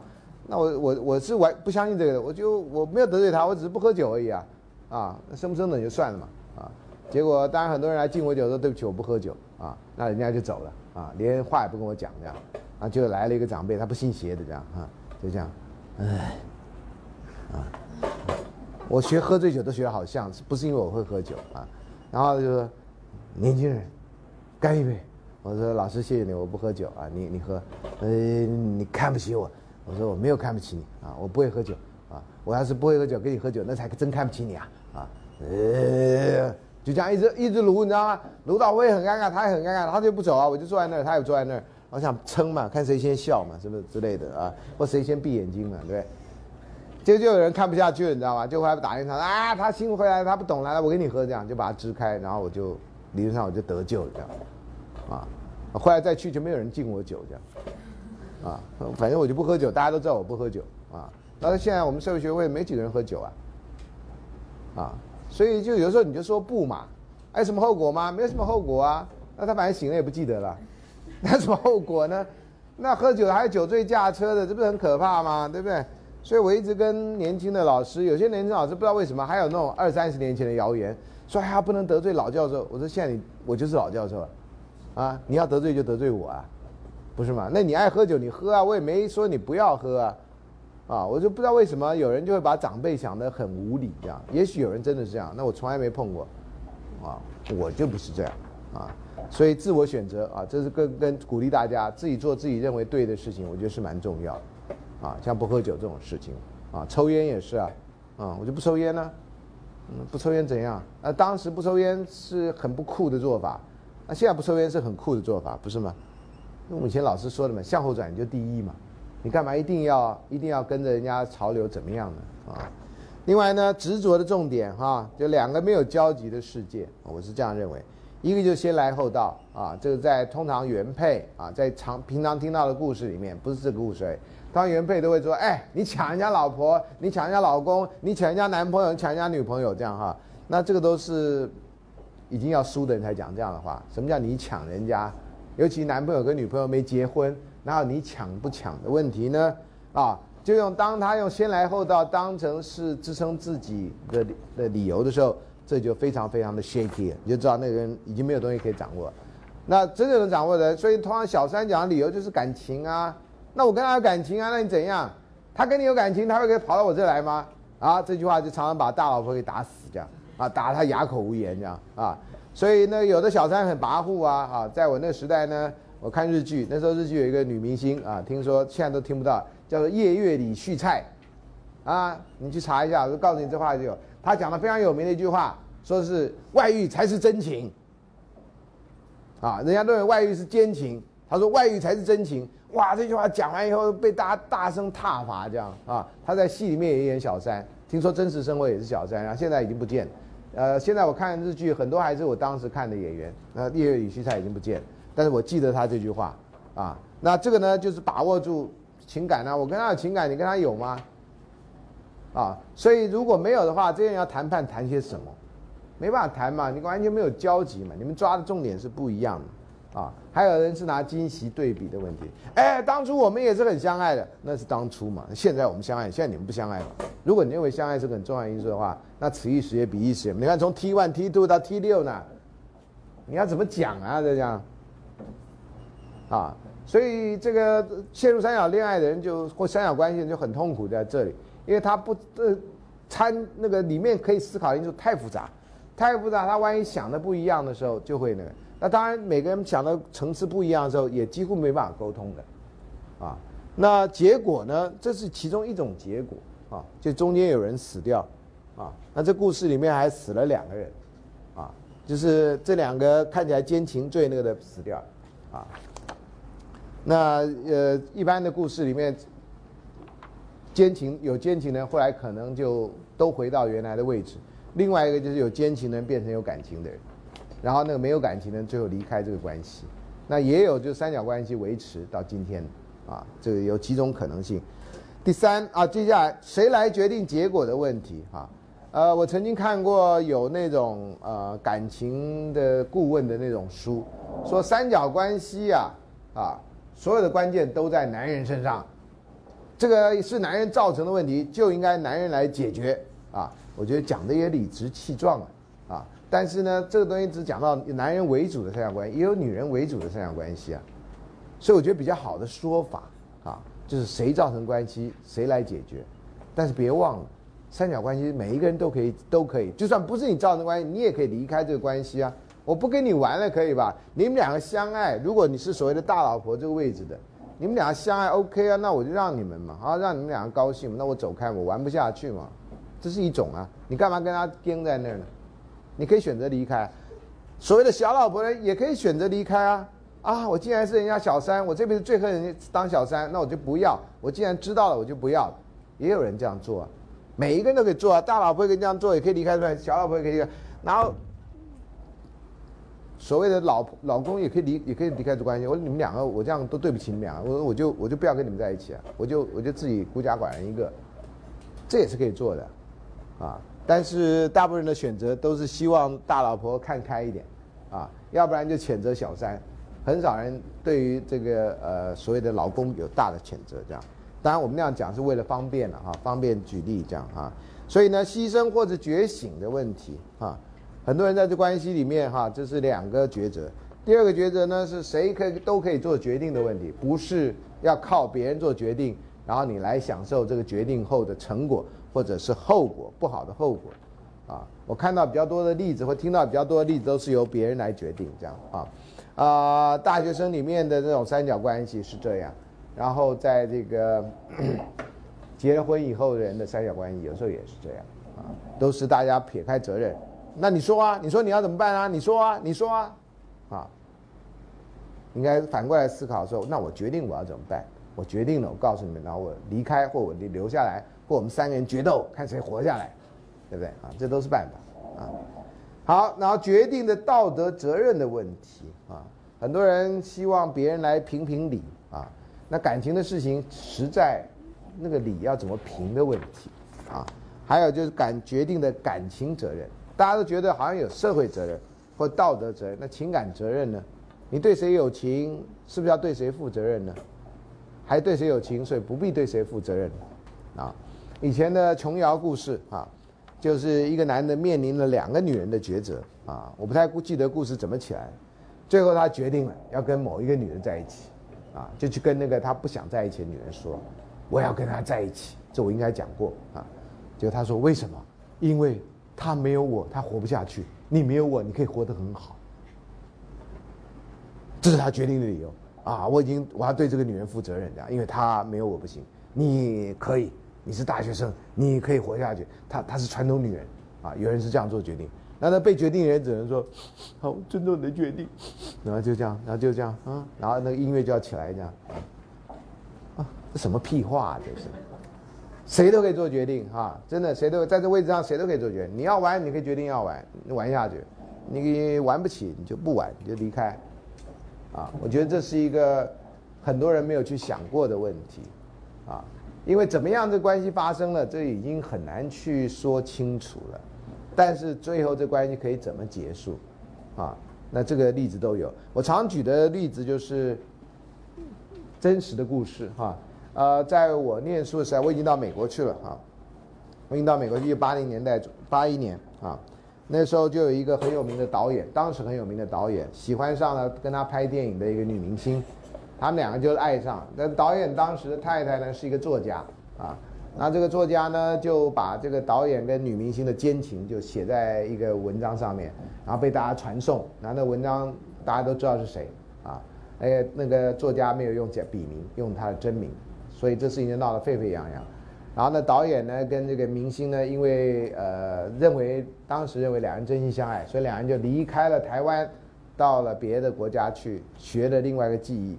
所以现在他们不是以导，不是以演艺人员见长，是以艺术人士见长。好，那当时大家都觉得，你看不要脸的男人啊，不负责任的男人，把他骂到臭头，所以台湾很难活。在一九八年代的时候，那同时间不久，也有一个著名的男性的演员，啊，就传出一个故事，说他大老婆呢住在二楼，二老婆住三楼，然后两个人相处相安无事这样，所以这个电影明星得努力赚钱，因为他两个家要养这样。啊，所以很多老公呢就把这个新闻影印给老婆看，参考一下啊，呃，虽不能至，心向往之啊，嗯，所以呢就这个完全相反的故事，啊，完全相反的那个啊，那我一直讲过嘛，在这堂课上讲过，彰化有一个人嘛，叫刘和木嘛，我一直记得这个名字嘛，我回来教书以后，那大概中间相隔了七八年，呃，电视上就报道这个人。啊，这个人呢，他有好像全省有大概还访问了他跟他的老婆们，啊，我不知道现在网络上应该查得到哈。那时候还接受李涛的访问，啊，访问了大老婆、小老婆。那大老婆刚开始说，她刚开始不太能接受事情，但是呢，据她的老公告她，这是神明的决定，然后他们都信那个神明，所以他相信这是神明的，所以大老婆就接受了他跟众多女子共享这个老公。然后他那个这个这个人不是就每天在那边酒池肉林的，没有，他们很勤奋工作的啊。然后这个呃男的就说他因为信神，所以他有神明指示他要去拯救哪一样的女子，所以他总共跟七个女子有，这怎么解释？七个女子是他太太，OK 啊，神明说的。然后呢，跟七个女子都生了小孩，然后这七个女子呢就遍布全省，好像南部跟东部各地。所以他每个月就得这样巡回去那个，然后据据说都在各地开吃素的馆子，素菜馆，啊，有一年呢新闻价值很高啊，就访问他们家人过年，好像五十几口人一家团聚，和乐一起过年。电视有照出来啊，啊，他们也没有任何那种觉得啊很害羞啊、更小啊、拍谁啊都没有，啊，就大家非常非常的健康健。让大家照这样啊，这总共五十九口这样一家五十几口啊，最后一个数字我忘了，你上网应该可以查到这个新闻。所以道德上我们当然觉得这是不可行的啊，法律上当然只有一个是正式的太太，只要另外人不告的话，应该不会有重婚的问题这样啊。但是这个社会上充满了各种可能性，我只是希望同学将来万一碰到了这样的 case，不管你在哪个位置，你都可以决定不要玩，可以退出这个关系。你也可以决定跟在那里，你也可以决定跟其他五十几个人共处，啊，这都有潜力可言的，啊，呃，你的人生你自己负责任，啊，作为你的老师，我当然希望你不要了，啊，但是大学生有几个人听老师的话呢？对不对？啊，这个这个，我知道我的命运呢，啊，所以这是歌德这个故事特别要讲的哈，这大概已经有很难。呃，再讲什么现在的什么什么呃，不管是小三的问题、外遇问，没几年就来一个这样的问题哈。尤其不管在电视剧出现或什么，都这问题不会断的啦。哎，是。这样的问题比较容易出现在，比如说像一些企业人士啊，然后大家对于这样的结果也没有什么多大，像像网友是这样的，有很多三房四房这样的，对啊。对这样的事情有没有太多的道德上的？呃，一个解释是有，其实大部分男人认为，真男人就是这样，强者我男人，懂吗？啊，有一种解释这个，当然这个很多人会觉得呸，这什么话啊？呃，一种解释是这样，一种就是有权的人跟有钱的人，不管什么时代，都是这样做的。有钱的人跟有权的人，啊，有权利的人有两三个老婆，这事情对很多人来讲是习以为常的事情。那他有权利，他有钱，你要骂他什么？你就是酸腐知识分子骂他啊，或者一些女性主义者会骂人家，其他人觉得他有办法养啊，那你能吗？你知道吗？我也听过这样的言论啊，所以有时候我们讲别人的时候就很难讲这样，你知道吗？啊，说那你就是自己无能嘛，人家可以把那个几个老婆搞得好好的这样，那人家养得起吗？你养得起吗？你一个老婆都养不起了这样啊，所以有时候不小心反弹回来，你知道吗？啊，所以我觉得这有时候也真是怎么可能这样子呢？我们讲的是一个社会的议题嘛，啊。所以你看这个呃，我觉得真的比较大的问题不是当事人哈，这我也讲过不止一遍哈。比较大的问题当然是小孩哈，尤其是二房三房的小孩，其实，在社会上，就算他有钱，他可以怎么样，他自己要深深的自卑这样，因为这毕毕毕竟这是不符合一般社会价值的。不管有多少人可以认同或默认或默许这样的事情，那那这身为二房三房的小孩是是非常自卑的，尤其到了分财产的时候。尤其到分财产的时候，啊，你刚刚讲的那个人的家里就是个大问题，不是吗？啊，今天的新闻也有啊，啊，香港的家的财钱全部由哪一房的谁继承啊？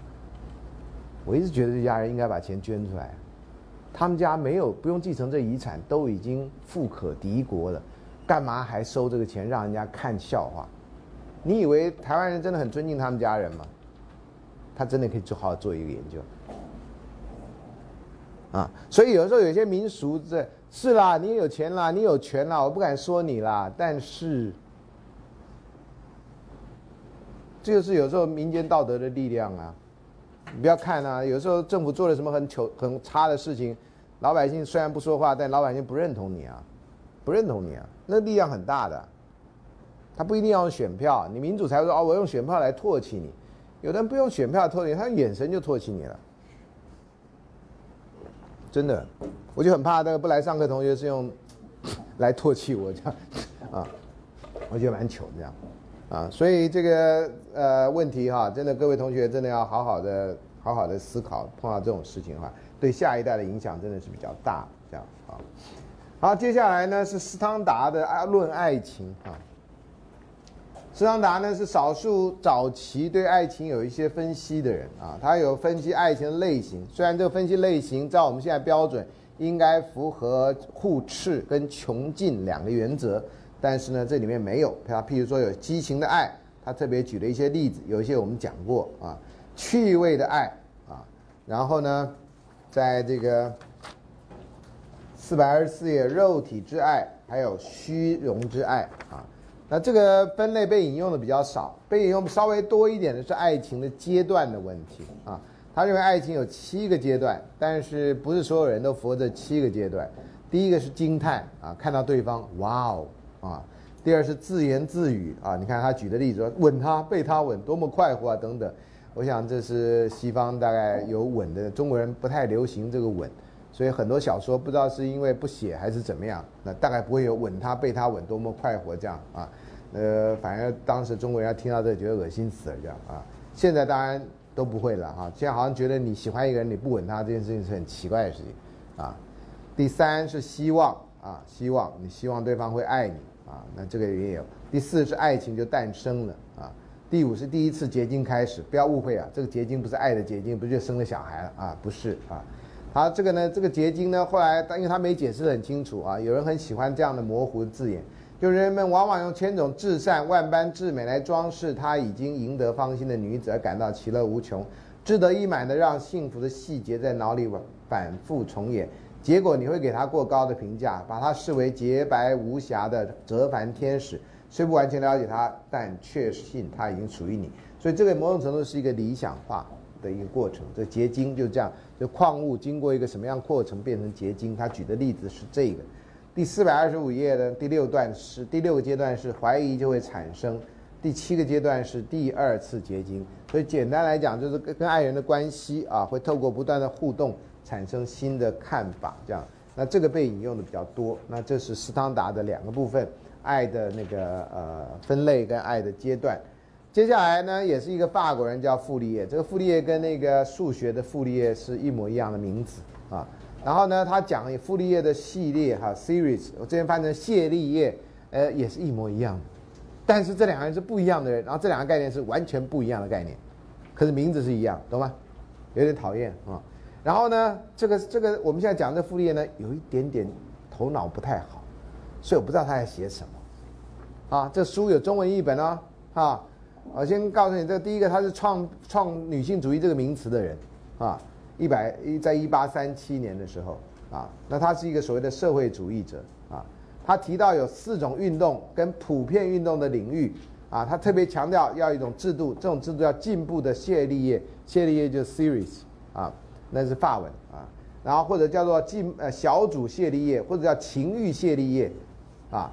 这种什么意思呢？就这个词来表示从事同一种产业或同一情欲的各种部门活动的几个小组的组合，所以这是一群人，啊，有共同的情感或者有共同的什么的一群人，啊，一个小组，简单讲是这样，啊，那四百二十八页这里呢，这个情欲谢立业具有几何级数的特性，啊，呃，然后呢，情欲跟协作就 cooperation 又不是对立的。反正讲什么都很抽象，因为他要创造一个他所谓的理想的社会，这理想的社会是以情感为基础来做。简单讲是这样，啊，那其他都是他要的理论这样的哈。那你看他有四百二十九页，还有四种宇宙运动啊，呃，他说因为最初的人能发展所有的情欲，所以是幸福的啊。他的情欲呢，有时候跟我们现在所讲的情感可能比较接近。在四百三十页里面，他有说。啊，十二种情欲中有九种已知的情欲，啊，这九种呢，呃，包括了什么？再加上四种，这四种在注解里面。第六种是友谊，第七种爱情，第八种亲子关系，第九种名利心，看起来像是人际关系里面会产生的各种情绪，哈，这是他所谓的情感的谢立业这样。然后三种情欲呢，在四百三十页有有讲到奢侈主义。或奢侈欲，人们会受到这种吸引。第二个是合群欲望的吸引。第三种是啊欲啊谢利叶主义，或者叫做谢利叶欲 （desire for series） 啊。那这到底严格来讲什么？我完全不懂。啊，我可以知道可以这样分类，但是分类有什么意义，我也不懂。啊，然后第四百三十一页啊，怎么有几个策略？奢侈又怎么样？然后第二种呢，又可以分成四种：荣誉小组或行会、友谊小组、爱情小组、家庭小组跟亲属小组，这样完全不知所云。啊，我真的是不知道他讲什么啊。那个以前有同事到丹麦去，发现丹麦有一个性学博物馆啊。性学博物馆里面就有一个谢利叶的一个部分，他那还问我傅立叶的部分，就讲这个他的情欲。那时候我还没看这本书，看完了我也不太知道讲什么。大致的意思大概就是他希望建立的那个理想的这乌托邦里面，也是根据情欲来区分，或希望能够发挥人的某种情欲的。然后这情欲是很广泛，不是只有爱情而已，也不是只有那个其他的哈。你可以看到，包括父子情都有这样哈。那其他的就不讲了哈，这个就呃，因为都看不太懂啊。主要就是讲到这个谢利叶啊，series，最后一个部分他要讲的不是我很专长的部分，这是我去我的中文系的梅佳音老师以前跟我很熟，他有一次他的课就请我去演讲，他指定我看这个张恨水的《啼笑姻缘》啊，我很少看小说，但是朋友要求我做的事情，我就尽力去做。所以我在他课堂上做了一次演讲，也把这个小说还他给给告诉我有电影啊，也把电影给看了，很老的电影啊。但是张恨水呢是在民国初年的一个呃通俗小说家，呃通常被称为后来叫做鸳鸯蝴蝶派，因为他们写的都是这种浪漫的爱情故事。那以前是文人所不耻的哈，就像琼瑶小说。但是呢，因为看的人越来越多，越来越多啊，那个不耻的人最后就被人家不耻了。啊，不耻别人就被人家不耻，这样啊，所以就又将通俗文学变成是研究对象。所以像琼瑶小说，现在也有人研究；张恨水的也有人研究啊。那那些不耻张恨水的、不耻琼瑶的人，大概现在 都不知道跑哪去了，这样啊。那张恨水这个书叫《啼笑姻缘》啊，我们通常中文的片语叫《啼笑皆非》。那姻缘是个佛教的字眼啊。那他的故事呢，基本上是个民国初年的故事，到写到抗战，后来有点改啊。那这个所有的故事到后来都要为国家牺，都要为了国家去打仗的啊。那故事原来也是一个很简单的故事，就是一个到北京去念书的学生啊。那这个有点像，有一点点像，在这开始有点像《李娃传》啊。这个像这个为了要男人为了要自己能够出人头地，到那样念书，念书他就在天桥认识了这个耍戏法的子女，姓关的啊，女子跟他父亲。然后又认识了这个，当然一定要有千金小姐出现了，要有个反差嘛，啊。然后后来又出现了另外一个什么人嘛，啊。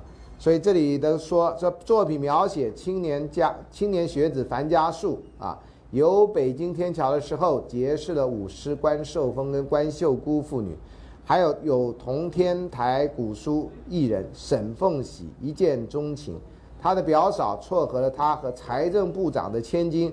何丽娜的姻缘，所以这个樊家树就跟三个女子不同的身份、不同的职业、不同的家庭的女子啊，产生了这个关系。后来军阀刘将军霸占了沈凤喜啊，然后关秀姑扮作佣人深入刘宅，把刘将军诱到西山极乐寺刺杀。然后何丽娜呢，先因失意而纵情声色，后来学佛吃素，隐居西山别墅。关秀姑呢，又带樊家树上西山与何丽娜相会啊，并把贺喜的书简啊，并拆入他们相会的雅室，而后出关参加东北抗日义勇军，啊，呃，那续集后来有续集啊，那身为统治的沈国沈国沈国英的统治是一个官名，向何丽娜求婚，那财政部长呢，以女儿已与樊家树订婚为由搪塞。并且打发女儿跟樊家树赴欧留学，归国后见沈凤喜，以为沈国英内侍啊。不久，沈凤喜因念念不忘旧情，猝死于心病。此时国难当头，沈国英捐款、捐献家产购买军火，与关寿峰、关秀姑妇女在要塞保卫中为国捐躯。这样，后来一个简单的爱情故事就变成跟家国命运有关的故事啊。这个啼笑姻缘啊，一个男的跟三个女人有不同的感情，这样子的故事啊，所以一个男男主角只有一个，女主角跟男配角非常的多这样啊。那这里面的问题是，啼笑姻缘为什么有啼有笑？啼是哭啊，笑是笑，为什么？在这故事里面为什么是啼笑？跟那个国家大事没有太大关系啊。姻缘不是女字旁的姻啊，那是佛教的概念这样啊。那人物的形象，因为我后来不知道在哪里，在网上看到有人非常喜欢这故事，同学的作业里面也有人超级喜欢这故事。如果你不是从网络上抄的话啊，有人觉得这故事啊很感动，这样我觉得有点像网络上抄。这故事怎么会感动呢？我觉得好好知识化的故事哈。第一个没什么时间准备考大学，最后也考上了的学生，啊，很多这种故事都这样。我我这作为当老师，我就非常的不喜欢这样的故事啊，就像校园电影常常都不在上课。啊，校园电影演的都是一天到晚谈恋爱，在宿舍喝酒啊，干嘛闹事啊，这样哈，呃，要不然有上课就说好，那我们现在下课，咚的，那这镜头就带过去，这样哈，真的是啊。另外呢，他是南方阔少啊，所以还是有这种不愁吃穿的这种，那基本上不是个坏人。那关胜峰呢，又是正面的下层人物，沈三玄是负面的，刘将军也是负面，然后沈国英呢，我觉得这都是小说里面的人性都非常的片面，要不然就是黑，要不然就是白。啊，很少复杂的人性，那这些女性呢？啊，都是跟他都喜欢他的人。那最后我要讨论说，爱情跟婚姻的关系，爱情的吸引力跟没有吸引力啊，像沈家树跟沈凤，呃，樊家树跟沈凤喜或这些人到底有没有什么样的吸引力？各位看故事的时候，这个是一个非常要重要的一点啊。还有当爱情不来的时候，你要怎么办？啊，在故事里面呢，就有升华呀。那既然他不喜欢我。那我就跟他以姐妹相兄妹相称啦，或以什么相称啦啊，这是一种。另外就等待啊，终有一天他会等待，等到他的啊，啊，他有一天他会喜欢我，他终于会知道全世界只有我最爱他。另外就好取啊，把抢过来啊，就这样的嘛，对不对？啊，对不起啊，这个是为了配合情境要讲这样的话。啊，这要要认命吗？对不对？你就低着头回去说啊，我就没那个命吗？哈，他就是不喜欢我吗？我就没那个命吗？哈，第六个就报复啊。当然，你现在看到现在的故事里面，不同的人大概就因为不同的情况采取了不同的做法嘛。当然，我们希望同学最好能升华了，哦，这个是比较不伤害别人、不伤害自己的做法，这样哈，不要为了逞一时之快，然后报复了人家，最后自己也惨了。另外，性别跟爱情的问题啊，男性的爱情态度跟行动啊，樊家树基本上是个有钱无权的老实人男主角啊，那沈江刘将军是只是权力占有的传统人啊。那陶伯和呢是个幸福的现代人，沈国英是小爱升华为大爱的人，这是男人。女人呢，关秀姑也是将小爱升华为大爱的，跟沈国英一样。那沈凤喜呢是有心无力的人，她从身体上的无力到最后精神上无力。然后何丽娜是一个爱不永惜的人，虽然你看丽娜的名字很外很外国化。陶伯和妻子是相爱过一生的现代人，所以陶伯和跟他妻子是非常幸福的，虽然他是故事里面很不重要的角色。另外一个问题是权力跟爱情的问题，哈，男性的主动权跟拯救权还有压制权，有人可以压制别人，有人可以去拯救他，啊，所以这个都在男性，女性好像比较少。这个女性通常是被动的或隐藏性的角色，所以这种故事还是在那个时代还是强调这一点啊。所以我不知道这个故事新在哪里，新除了谈恋爱以外，啊，并没有赋予女性或者什么样的人有，呃，下层阶级有一个比较主比较主动的力量。另外还是传统的啊，身份跟爱情的问题啊，经济上的门当户对啊，社会地位上门当户对，还文化上门当户对啊，哦，还是这个问题，啊，比较少忽略问题就是学生身份跟爱情的问题。当时大学生不像现在啊，当时大学生在社会上是很有身份、很有地位啊，表示你的未来是前途光明的，你一定会进到政府去做事，因为有钱人跟聪明人才能念大学的，跟以前的科举基本上是延续下来的。现在念大学，你大概只有念好的大学。啊，像我念书时候那些大学，大概永远会存在，啊，那至于新的大学可能不会。像现在不是十二年国教说要呃要用学区制吗？大家马上就转学区了嘛，这还不简单吗？你还不了解？你要打破那个，看到时候是谁打破谁嘛？啊，看到看到是谁打破谁啊？呃，我那天去一个地方演讲，因为那演讲好像可以盖章，累积什么点数，已经有三个小孩子来听我的演讲，这样。他不是真的听，他就来累积点数，因为他只要做做满两一天半，他就可以得到一个章这样，啊，他的什么公民课或什么的课，他就可以得就就有这个证明这样，啊，我讲的是了解自我跟认识自我，啊，自宫训练的课，我不知道那三个小孩在下面干嘛，他下课的时候最高兴啊跑啊，全场跑这样，小学生啊，可能有一个是国中生，比较小的国中生呢，有吗？有时候有些国中看起来那国中国一的学生像小比小学六年级还矮这样，啊，不过他国中就慢慢长大到很可怕的地步这样哈。然后另外是爱情跟家国的问题了哈，这在我那时代也是啊，都认为叫儿女私情，要为了小爱，要为了大爱捐弃小爱这样子哈，这个故事不断的上演这样啊，这个我以前就不太了解啊，现在了解了也无能为力这样啊。现在你们大概很少人会跟你讲大爱，除非你家是慈济，啊，不然的话，现在这个时代也不太不太流行说什么啊要参加什么。呃，要从军报国啦，哈！你们现在那个替代役都已经，对那个国防部长还谁都说这怎么能打仗呢？不是，问题是跟谁打仗？现在你跟谁打仗？唉这不了解的，这现在某种程度已经不太需要打仗了，啊，真的不太需要打。你好好谈，那就不要打仗，啊，也没有投降的问题，啊，只要美国认为你没有大型毁灭性武器，你大概都可以活得很好，啊啊。或任何国家认为你没有大大量毁灭性武器，要不然你就要跟北韩一样喊这样，就没有人敢理你，没有人敢惹你啊！你随便喊喊，大家就吓得要死这样啊！北韩到现在都是过年到现在搞了多少事，没人理他，不大家都吓得要死，最后什么事也没发生嘛，啊！然后最近又好像没事了一样，啊！另外呢，小说的社会反应了哈。这小说社会反应就不断改编电视跟电视剧啊，这个现在不是用这个剧本了，但是剧情几乎还是这样。不管什么电影，大概都要一个很有钱的人啊，男人通常，然后很穷的女孩子，然后这个因为误会，这个女孩子唯一敢跟他说真话，这不就是《傲慢与偏见》以来，然后就不管怎么翻嘛，不是啊？那故事都没有太大改变吗？啊，还言情小说不可言喻的力量这样。我虽然呐，有些故事我很不爽啊。还不照看，然后看到该感动的地方，我也照样被感动，啊！那天看那个《玩具总动员三》，那有人跟我说，老师我看到一段就好感动，就哭了。啊，尼玛好，《玩具总动员三》你会看到哭？那昨天终于看到那段，我就这样眼热泪盈眶这样。然后最后就那个那个就把他们三个就咕就抓起来，对不对？三眼怪这样啊，爪子这样啊。我看的是迪士尼频道这样，我真的感动到啊，好感人这样。对我连看机器人瓦力都差点哭了这样，啊，我觉得这太感人了嘛，这些人啊，哎呀，真是。所以呢，呃，老师是错的啊，老师觉得 玩具总动员不可能让人流泪，老师是错的啊，老师不是圣人啊，老师也会犯错啊。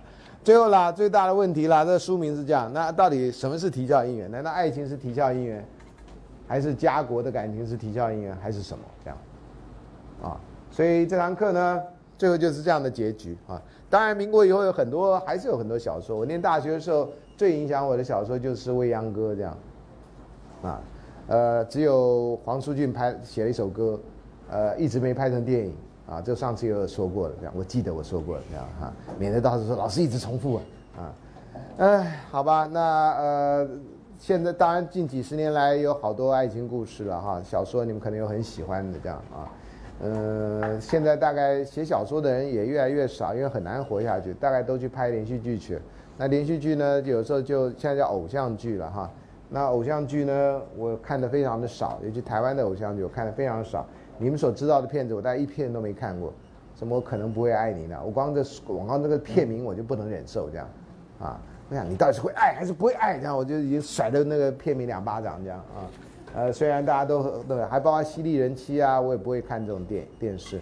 呃，虽然很可能在将来应人家的要求，我可能要看一下。所以常常有同学对那种当红的连续剧或当红的电影，都希望我发表意见这样，那我真的有点困难这样啊，呃。那前一阵子最流行的叫什么？啊，那些年啊，我们一起追的女孩这样。那天有大陆的人写信来说：“哎，你上课一直在讲这个电影，你都没告诉我结局是那个，你认为为什么他们两个不能在一起？”这样，啊，呃，哼，那还需要问吗？